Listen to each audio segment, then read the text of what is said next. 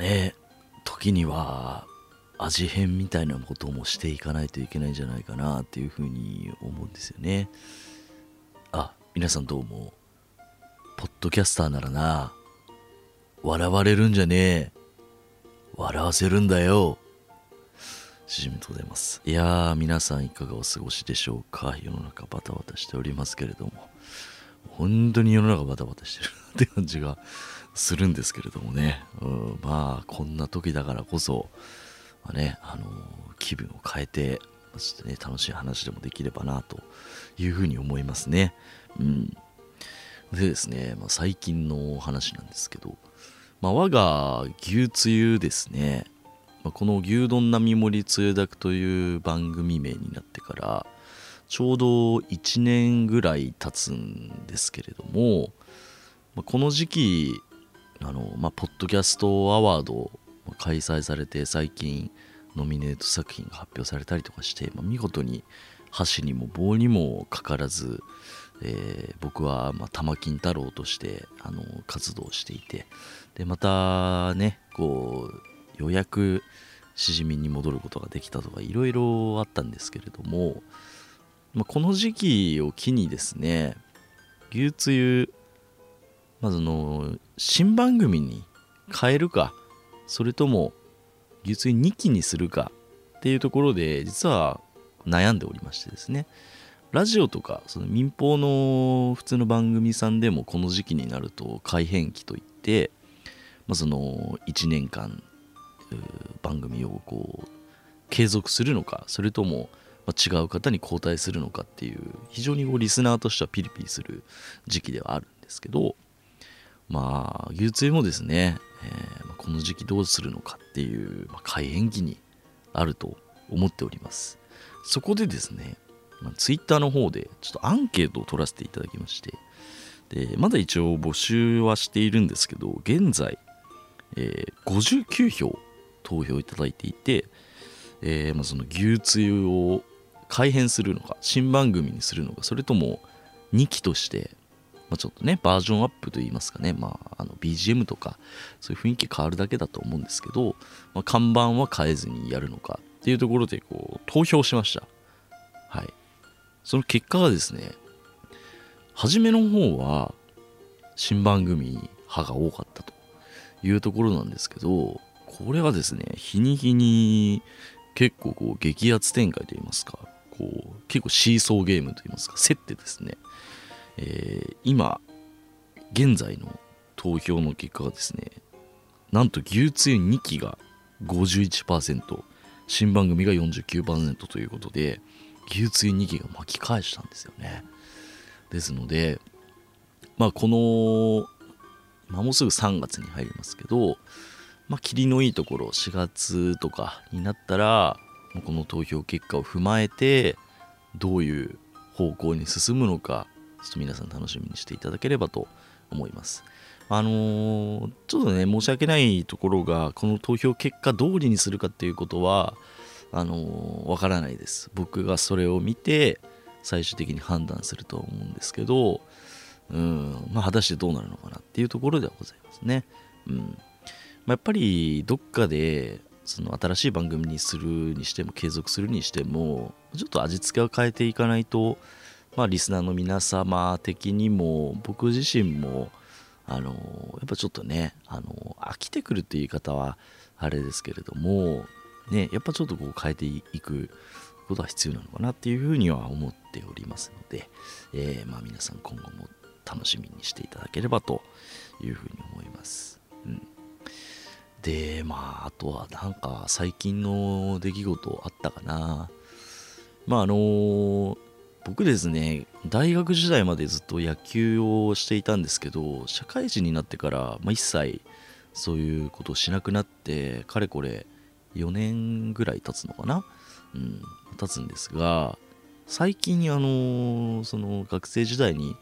野球やってたつてでですね社会人チームに所属している先輩の人がいるんですよ。その方に声かけていただいてあのまあ、選手として来るのはもうちょっとねブランクがありすぎるし僕も年齢がね20後半になってきているので、まあ、今から選手として来てくれプレイヤーとして来てくれっていうのはあれかなと思うんだけどそのチームのスタッフですね、まあ、その社会人のチームのスタッフとしてたまに来てくれないかっていうふうに声をかけていただいてで僕もちょうど、まあ、体を動かしたいなっていうふうに思っていたのでそれをですねまあこうお願いしますというふうに言ってこの前あの練習に行ってきました。お手伝いとして、うん、でも僕の他にもあの何人か一緒にこう行ったんですけど、まあ、すごいですね。久しぶりにこうあのちゃんと野球をしてでなおかつその草野球チームではないんですよ。ちゃんと高級のや球をですね木のバットで打つような、まあ、いわゆるもう本当に社会人の、まあ、クラブチームと呼ばれるところですね。あのそのトーナメントの先には有名なあの都市対抗野球とかっていろいろあると思うんですけど、まあ、そういうところに通ずるような、えーまあ、本当学生からまた社会人になってもそういう野球の世界っていうのはあるわけなんですけれどもね、うん、そこの練習にちょっと混ぜていただいてで、まあ、ノックをしたりとかあとはそのノックを受けててもその取る人あのキャッチャーとしてちょっと球を受けてあげる人がいたりとか、まあ、そういうお手伝いをしました、まあ、非常に感謝してもらって、えー、ですしまあ僕がお金を払うことはしなくてもいいと。まあそのボランティアみたいな感じで言ってるので、まあ、車も出してくれるし、えー、まあその程よい距離感というかねあのやっぱチームで選手として入るとやっぱ勝利を目指して戦いもうなんかね勝負の世界ですからやっぱこうギクシャクする部分もあると思うんですけどやっぱ球団スタッフというかお手伝いの立場だとそういうところも程よくこう距離があってまあ本当になんか楽しいぐらいの距離感でできるので非常にいいなというふうに思っておりました。ただですねまああの全然球が投げれなくなっててうんやっぱね肩とかねしばらくこう投げないと硬くなっちゃうんですよね筋肉が。固まっちゃってて。でちょっとやっぱノックをの球を受けてたとしてもあのたりとかあとはそのキャッチボールとかのねなんかバッティングとかしててもあの守備についててあのボールがこうコロコロって転がってきたのをこう戻す作業とかあるんですよ。であのありがとうございますみたいな感じでこう選手の人が言ってくれてあの僕はボール取ってでこう投げ返すんですけどもうその距離ですら球が届かないっていう、うん、球が重すぎて。でねそれにショックを隠せずですね本当にこの時の流れといいますかあの本当スポーツの世界って3日やらないともうすぐに体がもうダメになるというかあのあの戦闘態勢じゃなくなるっていうふうに言うんですけどやっぱね4年もやんねえともうさらに動かなくなるんだなっていうのをね思いましたねなので、ね、皆さんやっぱ日常的に運動というか体を動かすことは大事なんだなというふうに思ったんで、ね、ぜひあの継続的にねそういうのをやるのをやった方がいいなというふうに思いましたね。うんまああのやっぱね運動するとメンタル的にもやっぱその肉体体力なんていうんですかフィジカルとその精神的なメンタルっていう部分っていうのはやっぱつながってるっていうんであのやっぱ運動したことによって気分は晴れやかだなというふうに、うん、思います、うん、なのでねまた定期的に、まあ、そういうちょっとねチームのお手伝いの話なんかも出てくるのかなというふうに思います、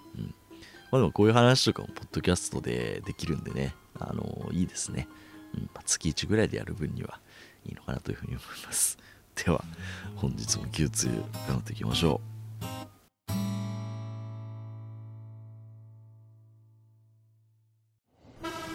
牛つゆ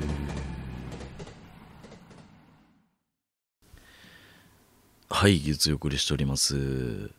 最近ですねめちゃくちゃ嬉しい出来事がありましてとある女性2人組のポッドキャスト番組さんに私しじみのことについてこう触れていただいた回があったみたい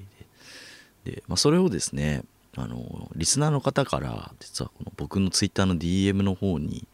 こうリークが入りましてですね、うん、リークっていうとすごいあの深刻な感じに聞こえるんですけど 全然そんなことないんですがあのまあそのねその番組さんの方でしじみさんの話してましたよみたいな感じでこうね情報いただきまして非常にありがたいなというふうに思うんですけどまあ早速こう聞いてみたんですよ。どんな話をされてるのかというふうにね聞いてみたんですけどあの非常に褒めていただいてですねまあ本当ニヤニヤね僕はしてしまっていいますけれどもね、うん。まあ、番組名の方はですねまあポッドキャスト牛丼並盛つゆだく、まあ、大人気番組ですので、まあねまあ、簡単にそうやってそれ番組名出すとあのしじみの名前を出せばすぐにねあの名前出してくれると。かもだとあいつは。っていうふうに思われてしまいますから。まあねただじゃねそんなちょっと褒められたぐらいじゃ出せないですよ。うん。それなりの対価をいただかないとね、うん。まあ、性格悪いなとも思うんですけど、まあ、申し訳ないですね。はい。なのでねまああのー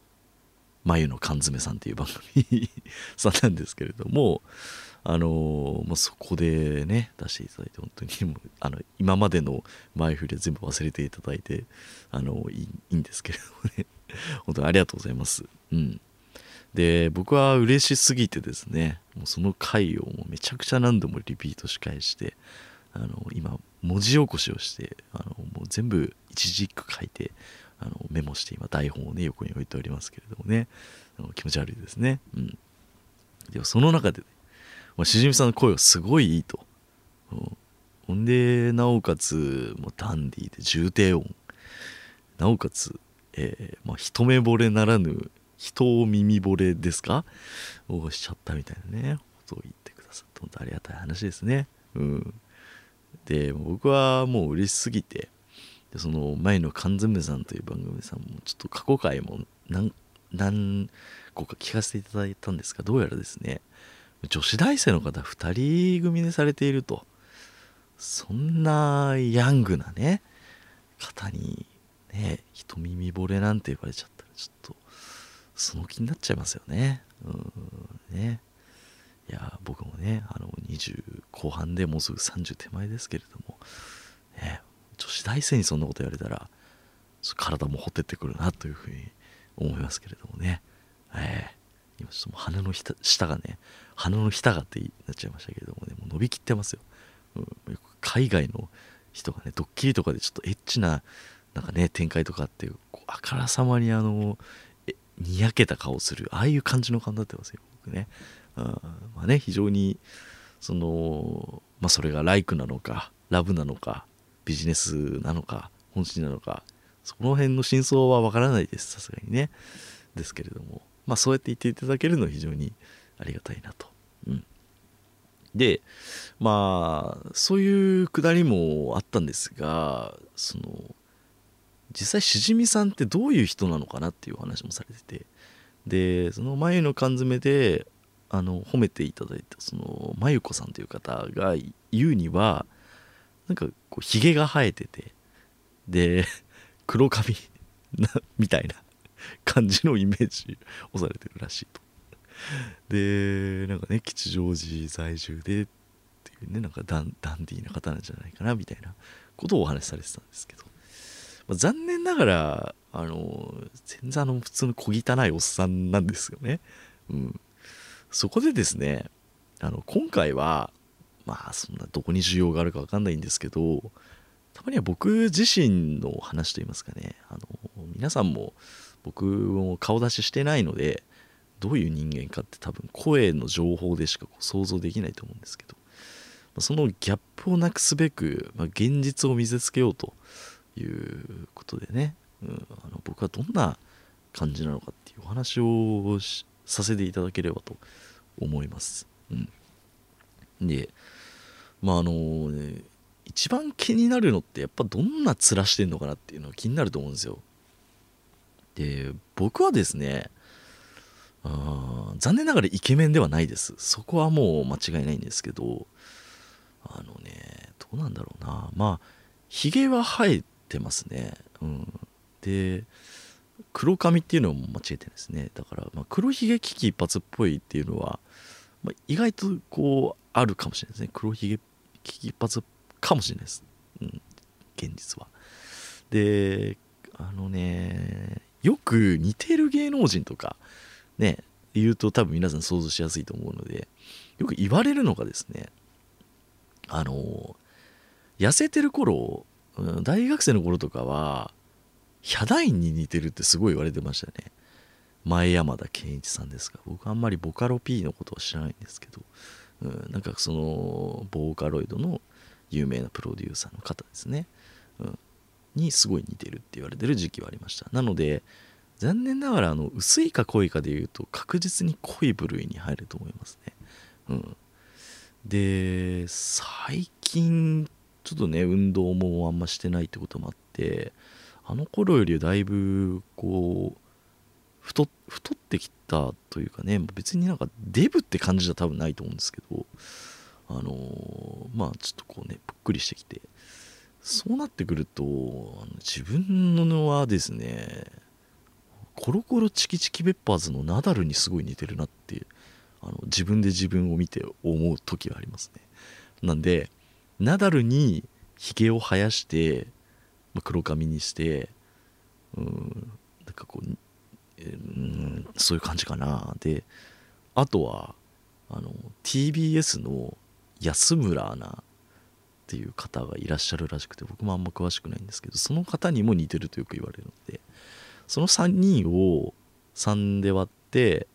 あの2 3 0回ボコボコにしたらしじみになるんじゃないかなっていう感じですね。うん。まあ、残念ながらそういうあの濃い毛の顔ですね、うん、もう流行りに逆行してる感じですかね、うん、であとはねそのスペックっていう言い方あれですけどその身長とかね、最近170センチ以上の人には人権がないみたいなので話題になってましたけど僕はですね174センチ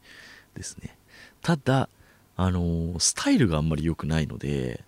結構身長何センチって聞かれて言うと意外とでかいんだねって言われますね。なんでそんな見た目はねあの身長高い感じには見えないです。はい残念ながら、えー、でまあ薄汚いおっさんって感じですかね、うん、あとはまあ長所の方はですねあまあ怒らないぐらいですかね。はい。あとはあの短所は酒以外は全部やるですかね。あギャンブルもたまにやるし。まあね女遊びっていうとあれですけどまあねそういうお店にも行きますし。あのよくちょっと昭和っぽいねってとこは言われますよね。今時そんなねことす今の若い方ってねタバコも吸わない僕喫煙者ですし。あのそういうギャンブルとかもあんま行かない方も多いですしね、うん、まあ酒をやらないのは唯一ね、あれかなと思うんですけど、僕体質的に、あの、遺伝的にはあんま飲めない体質なので、こっから酒に溺れるパターンみたいなことはもうおそらくないとは思いますけど、それ以外はね、やってますね。うん、かなあとはまあ死ぬほど貯金がないのと死ぬほど部屋が汚いとかね、いろいろ短所もあります。残念ながらね。うん、そういう感じですかね。うん、ただね、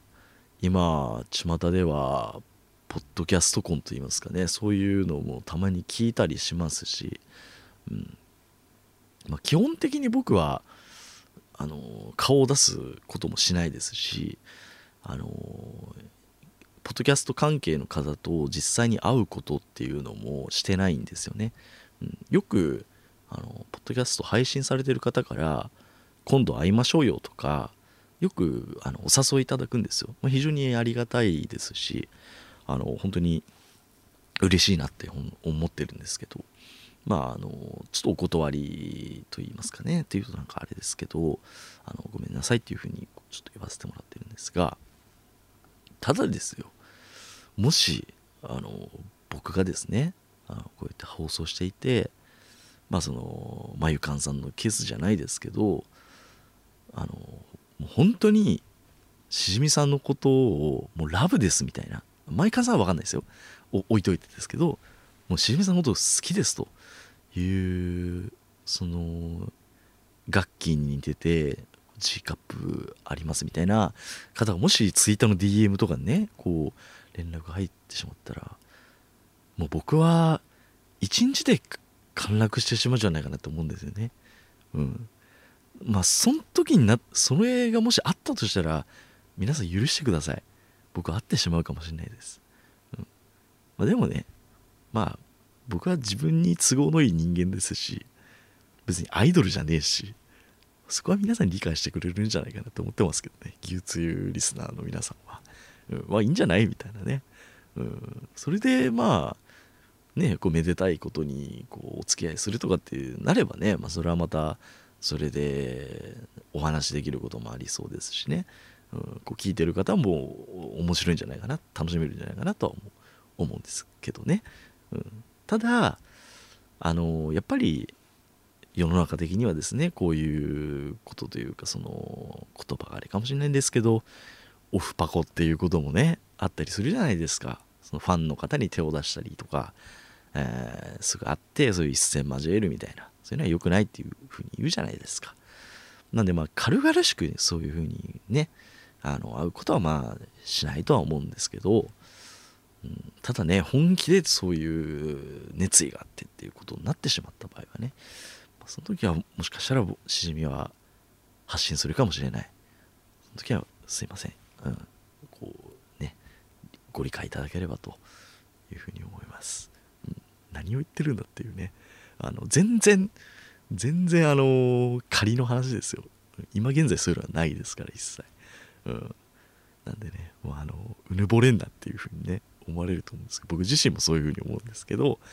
うん。まあ、一応ねそういう時のためにまあ、ナダルぐらいのね、その大したあれじゃないですよっていうね。うん。なんか変にね、こう、すごいなんか、竹野内豊みたいな感じなんじゃないかとかね、想像されてたら、ね、もうがっかりしかしないじゃないですか。その期待値が高すぎてね。なんでもうね、僕はもう全然あれなんで、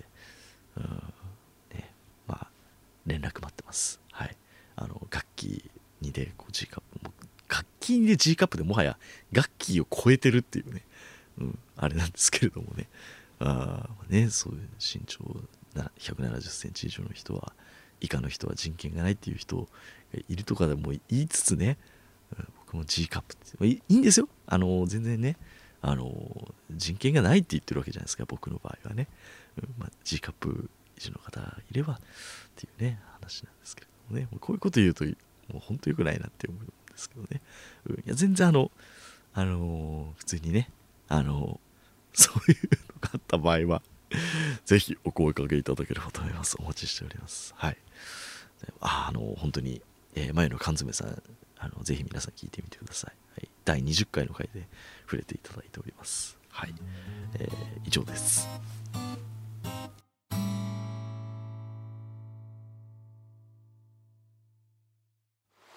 あなたが牛つゆリスナーさんだったんですね私は聞いていませんはい牛つゆお送りしております。全然あの G カップ以下の方でもあの全然あの構いませんのでねぜひねあのああいうことばっかり言うからねあのおっぱい成人って言われるんですよ裏で。うんもうほんと現実世界でも言われるしねポッドキャスト界隈でもね徐々にあの僕の化けの皮が剥がれつつあるっていうね。どっちの世界どっちの世界線でもおっぱい星人しじみはおっぱい星人であるということは一致しているというねそういうねあのもうパラレルワールドだとしてもそこは共通しているみたいなねところがなんか滑稽だなと思うんですけれどもね。はい。あのー、話変わります。はい。最近はですねキャッシュレスの時代ですよ皆さんね。あ最近どころじゃないですけど、今更何言ってんだって話だと思いますけどね。まあ、ここ5年ぐらいとかでね、あの、全然現金持たないですって方もいたりすると思うんですけど、うん、あのですね、私もですね、最近ちょっとキャッシュレスの凄さみたいなのをこう経験しまして、あのまあとある女性2人組のポッドキャスト番組さんありましてあれデジャブだなみたいな感じだと思うんですけどあの A ラジオさんっていうね番組さんがあるんですよ、うん、あの人気ポッドキャスト番組さんでね。あれなんですけれども。あのよく僕も普通にリスナーとして聞かせてもらっていて、まあ、非常に面白い番組さんだなというふうに思うんですけど最近ちょっとこうコラボしませんかというふうにお声かけいただいて、まあ、非常にねありがたくて。でまあ僕はちょっと顔出しができないっていう話もさっき触れたんですけどあの、まあ、リモートであのズームでつないで、まあ、こっちはちょっとね顔は出さずにやる分には全然あの大丈夫ですよっていうふうに言ったら快く受けていただいてあの収録してきました。でまだ公開はされてないんですけどあのまあそのうち出るんじゃないかなとこなんですが。まずねちょっとあのキャッシュレスの云々の前にそのちょっとコラボ内容というか収録した時の話になっちゃうんですがあの僕もね人見知りだし多分向こうもね人見知りなんですあのアニーさんとあのアータンさんっていうねお二人なんですけど。でこっちはちょっとやっぱ顔出してないしあのやっぱちょっとあの人見知り同士というかもう初なんであのこうやって話すのもねあのお互いちょっと緊張してるんですよ。なんであの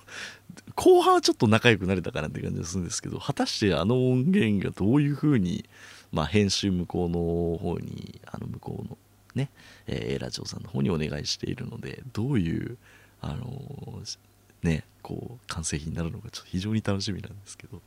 うん、まあねあのもし上がったら聞いていただければと思うんですけど。でまあ収録終わりましてであのまあ音源の方をお送りしたんですけどその後にあのちょっと DM の方でまあ、あのお礼がしたいというふうにあの言っていただいて非常にありがたくて。であのなんか LINE LINE ペイですか？あの電子決済も この時点であの僕がいかに遅れてるかっていうのは分かると思うんですけどそのバーコードみたいな URL を送るとそのまあ500円分ぐらいのこうを渡せるみたいなこうチケットみたいなのをこう送れるんですよ今ね。うん。いやみんな知ってるわって思ってると思うんですけど。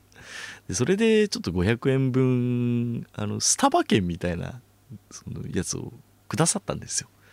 でまああの初めちょっとね僕もいや大丈夫ですよっていうふうに言ってたんですけどあの、まあ、非常にねあのこう向こう側の方が「いやいやどうぞどうぞありがとうございます」っていうふうに、えー、していただいてでまあそれならじゃ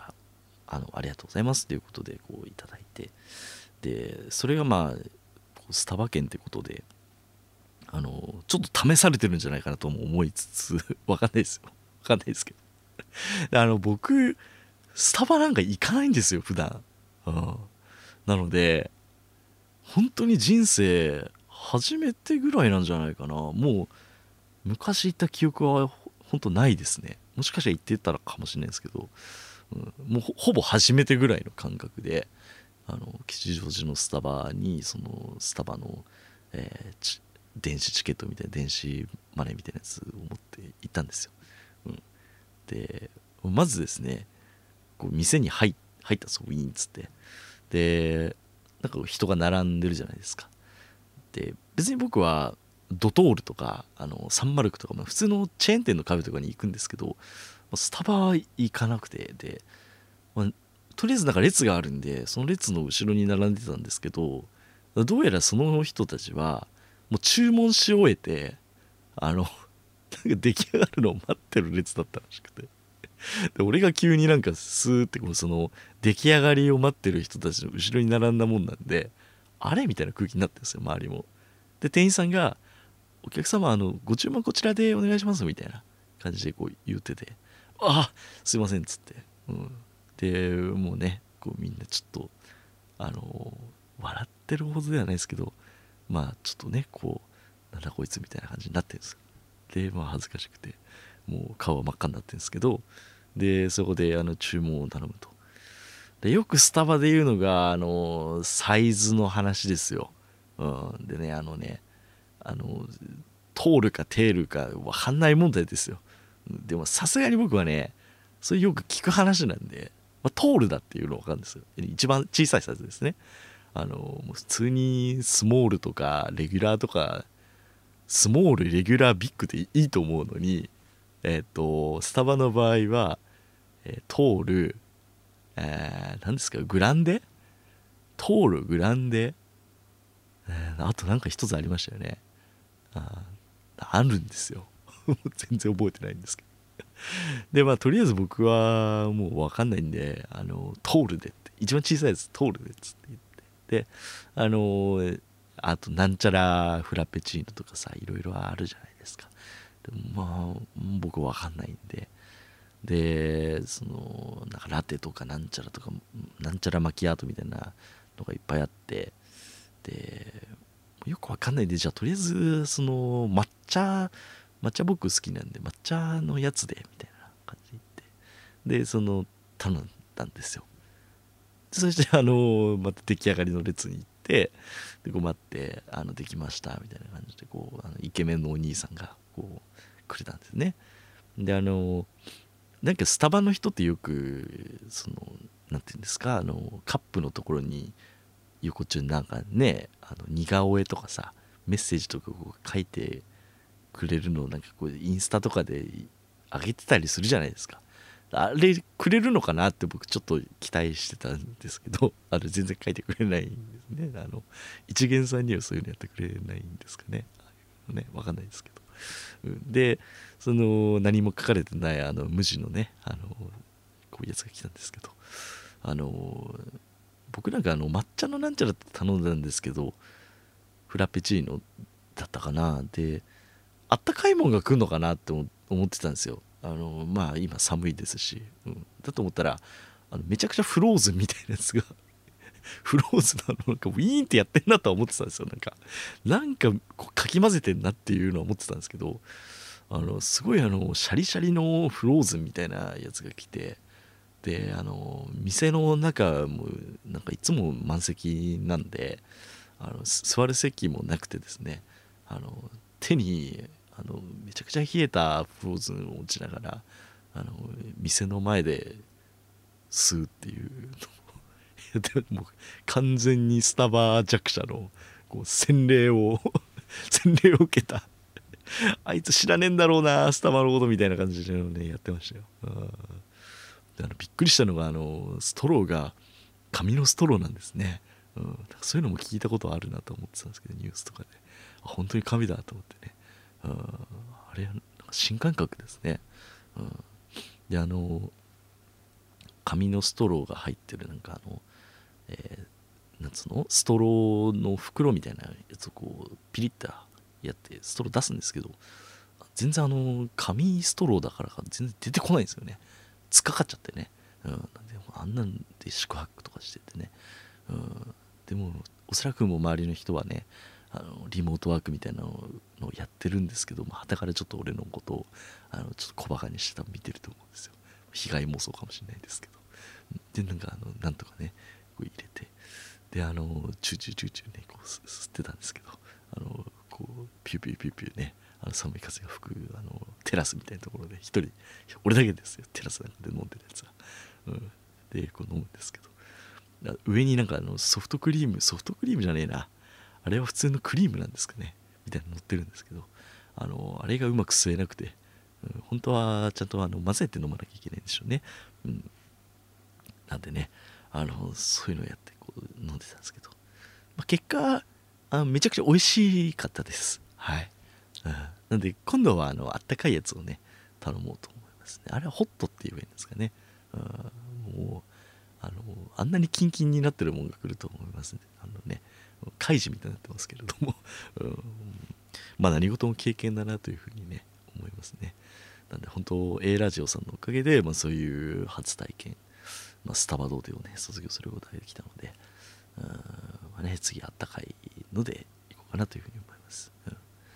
であのー、そういうのをね送っていただいたことによってはこういう便利なものがあるんだということを知ったんであのー、ちょっとね誰かに LINEPay みたいなやつでこう送ってみたいなと思って、うん、であの彼氏がいる女の子がね最近誕生日だったみたいなんでねあのその子にミスタードーナツのねあの LINE チケットをねあげました。はい。うん。それだけです。はい。なので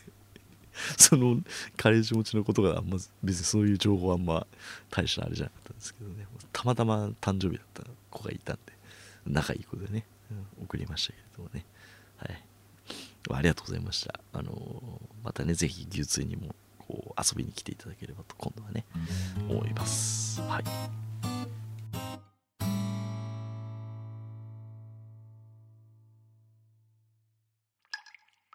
あれ？こう牛つゆって聞いたんだけどな。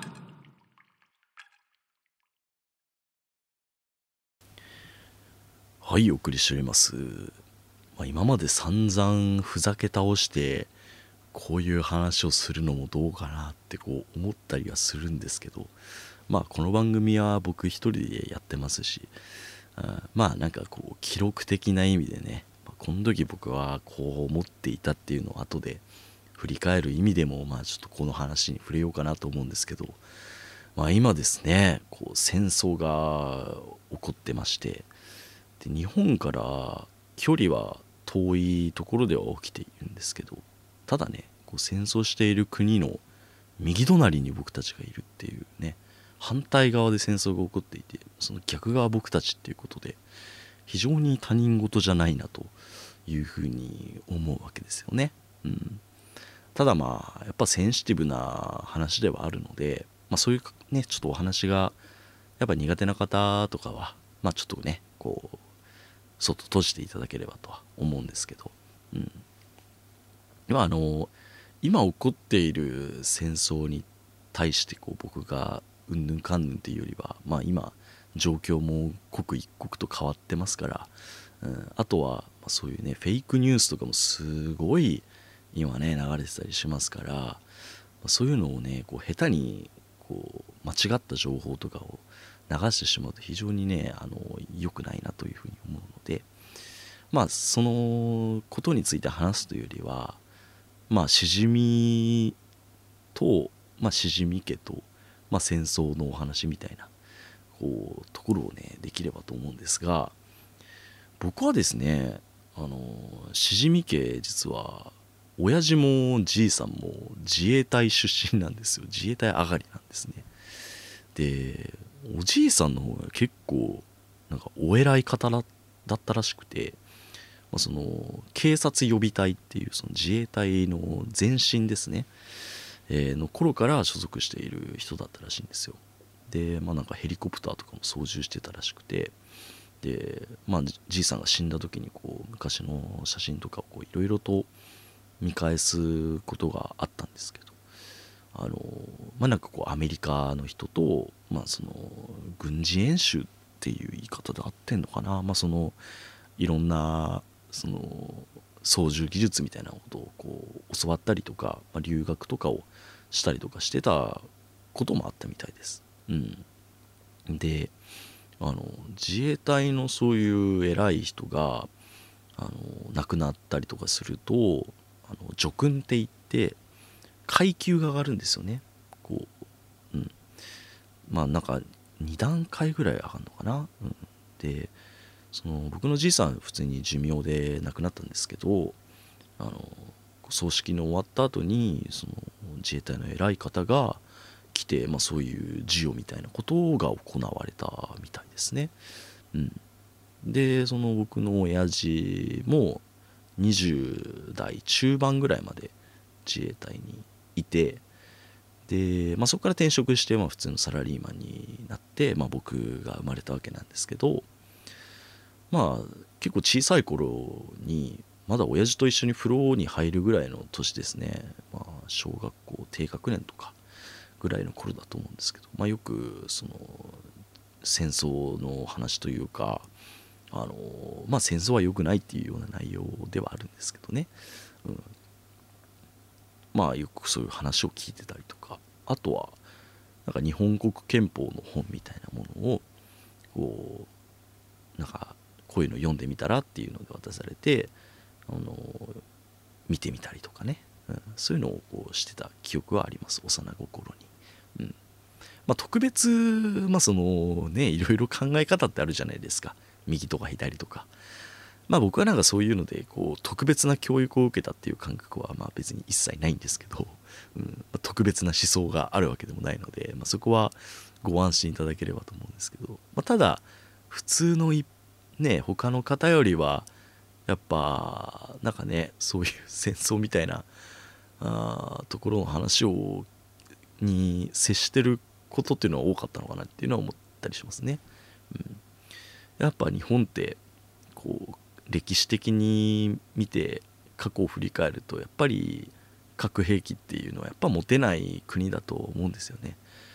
まあこんだけね百何十カ国あってぱ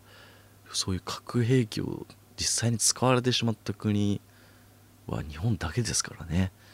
そういう意味ではこうすごいところにいるんだなっていうのは思ったりしますけど。で、まあ、そうなったらじゃあねこう誰が守ってくれるんだってなった時に、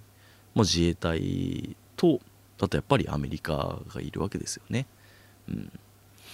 でもまあこう最近起こってる戦争では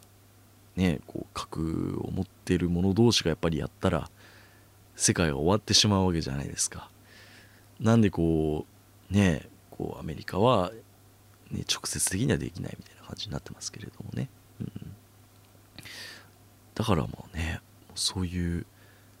拳を振り上げた方が勝ちみたいなねところが本当にやばいなっていうふうに思うんですけど、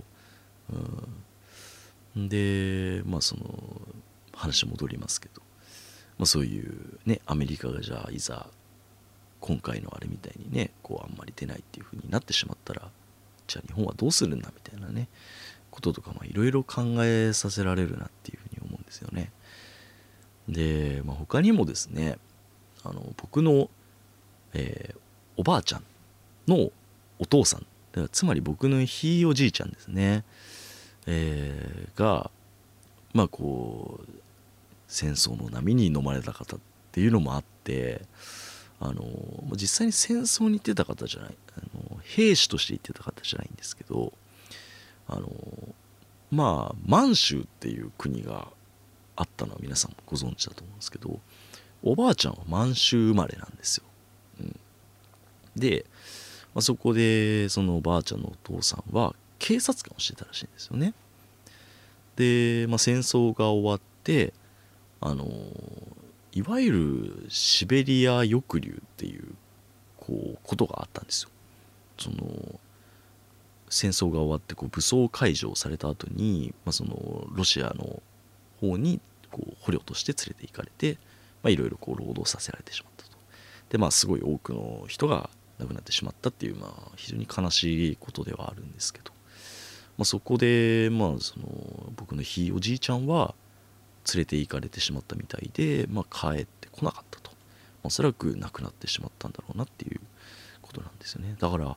僕の親父の親父のおじいちゃんですよね。はだから、えー、僕の親父はおじいちゃんの記憶がないんですよね。うん。っていうねだからそう考えると本当ね80年ぐらい前の話にはなると思うんですけどなんかそういうそんなに遠い昔じゃないんだなって思いますよね。うん、親父もだって昭和30何年生まれですからだからね戦後十何年に生まれてるわけですからね。あで、まあ、一見その僕のそのひいおばあちゃんとあごめんなさいおばあちゃんとそのひいおじいちゃんの話だけ聞くとすごい被害者っぽく聞こえるんですけどでもその満州っていう国自体はね日本がこう外国にこう行ってその日本人が移住してまあ新しく作った国と、ま、事実上日本がこう攻め入って作ってる国なわけですから、まあ、加害者とも言えるわけじゃないですか。だから、本当にその戦争っていうのは加害者にもなり被害者にもなるというかとなんか幸せになることってないんだなっていうのをすごく思いますね。うん。とかねありますね。あとはなんか高校の時に修学旅行が僕韓国だったんですけどやっぱ韓国のこう僕の担任がちょうど社会の先生だったっていうのもあって韓国側から見た日本みたいなねそういう歴史観みたいなところにこう連れてってくれたりとかしてだからまあ違う国から見ればこうすごい日本ってこう加害者になっていたんだなっていうこともね、えー、思いましたし、まあ、それを嘘だっていう人もいたりとかまあそのやっぱ真相っていうのは僕は当時生きてた人間でもないですし当事者ではないのでこう実は分かり分からない部分はやっぱあるとは思うんですけど。まあでもやっぱりねあの本当加害者でもあり被害者でもあるっていうのはすごく思いました、うん、ですし、まあ、現状その現在進行形でね韓国っていう国はやっぱ北朝鮮っていう国があってで、まあ、そこと休戦状態なんですよね。だから戦争は終わってるわけじゃないんですよね。だからその国境付近とかにもこう連れてってくれたんですけどまあその、まあ、現在進行形でやっぱりピリついていると、うん、とかあとはその台湾とかにもこうプライベートの旅行ですけど行ったことはあるんですけど、まあ、台湾もやっぱりやっぱ中国とやっぱねこうピリついてるのでこう駅が核シェルターみたいになってるんですよ。銀行のなんか金庫の扉みたいなすんごい分厚い扉が駅の入り口とかにこうついてるんですよね。だからこう核シェルターとしていつでも逃げ込めるようになってたりとか、うん。まあ、明らかにこう日本にいる時と感覚が違うというかこの人たちはこう戦争との距離感が近いんだろうなっていうのをすごく感じましたね。なのでやっぱ日本もね今こういうことが起こってじゃあ明日は我が身だぞっていう風なのに近い状態に非常にいると思うんですよね。まあ変に不安を煽るっていうつもりもないんですけど。でも事実ね隣り合わせているわけですから。うん、だからねこうどうすんのかなっていうのはすごい思いますよね。うん、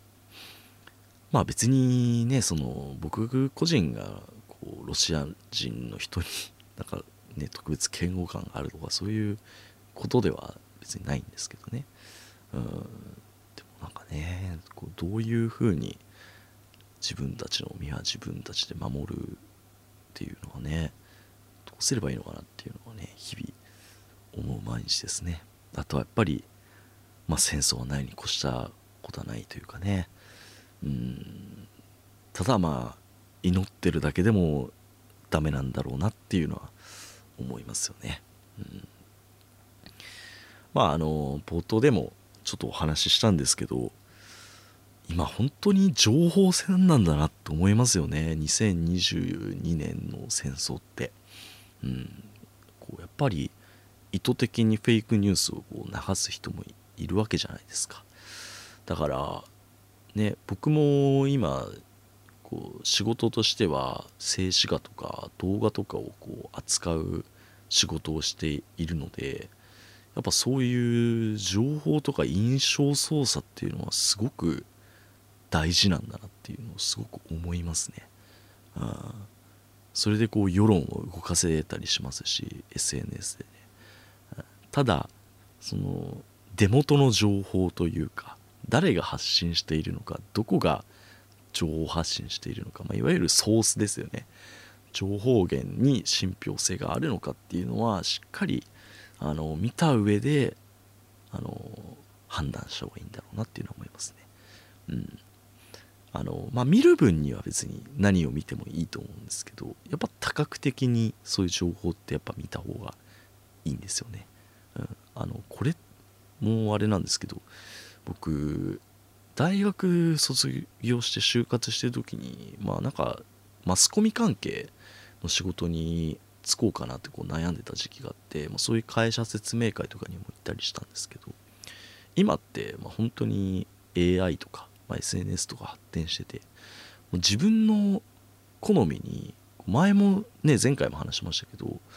あの情報がどんどんどんどんこうカスタマイズされていくじゃないですか。なんで結構思想が語り寄りやすいんですよね。っていう時代らしくて。なのであの本当にいろんな角度で情報を見ないとどんどんどんどん思想が傾いていくぞっていうお話とかを聞いてああなるほどなっていうふうに思ったりもしました、うん、なんで皆さんねあの、まあ、いろんな情報がこうあると思うんですけど、まあ、冷静に多角的にこう物事を見て見るのがいいんじゃないかなっていうのはすごく思いますね。あとはその静止画とか動画って、まあ、めちゃくちゃ加工できるんですよ。うん。でも静止画なんかもほぼ原型をとどめないぐらい加工できますし。あとは動画とかも一見信憑性がこう高く見えるんですけどでもね結局2分とか Twitter だと2分20秒があの動画の最長投稿時間だと思うんですけど、まあ、3分以内の動画はねもうね一コマ一コマ加工してもそんなに時間かかんないのであの結構ねごまかせごまかせるというかね変えられちゃいますね、うん、例えばなんかちょっとあの何かの文字を変える動画内で変えるぐらいなら多分ねできちゃいます、とかあとまあだってもうディープフェイクとかってねよくあの映画のワンシーンとかを誰かの顔を当てはめてやったりとかできるじゃないですか。あれも言うたら静止画何枚かを登録すればああいうものができるじゃないですか、まあ、あれはもう自動的にできるものですけど、まあ、さらに人間がその一コマ一コマいじればもう差が分からなくなるぐらい鳴らすことはできるんですよね。なのでまあ非常にこう情報の出元とかうん、結構もう時系列が全然古いやつだったりとか中にはなんかね全然違う軍事パレードの時の、ね、動画が流れたりとか結構デタラメな情報で人って信じ込んでしまうんだなっていうね風に思うので、まあ、特にこう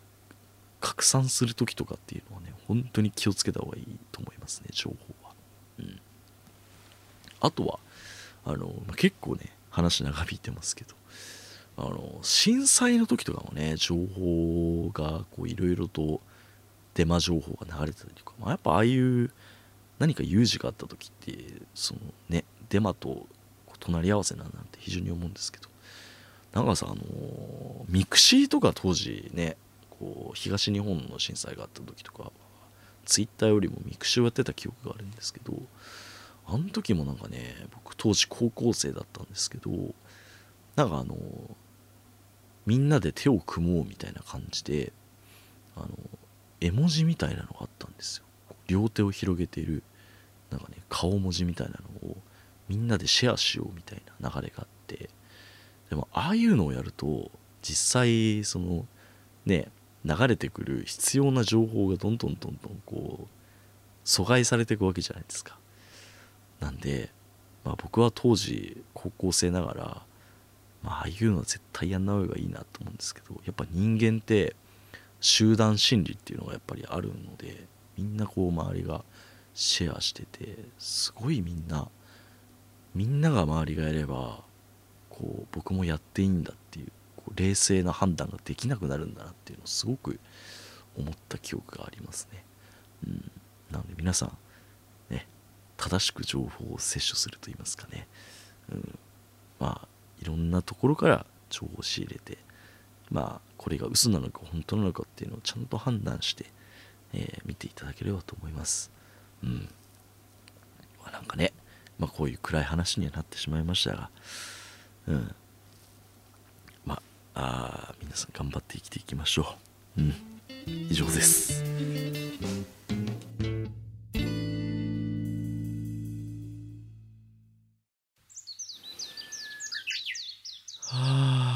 つゆ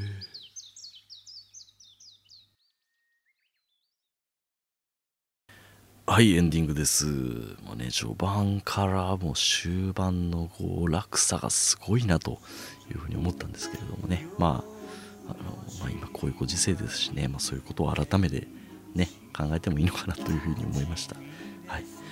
で、えー、Q2 では皆様からのご感想をお待ちしております。えー、ハッシュタグすべてひらがなで Q2 とつけてツイートしていただければと思います。え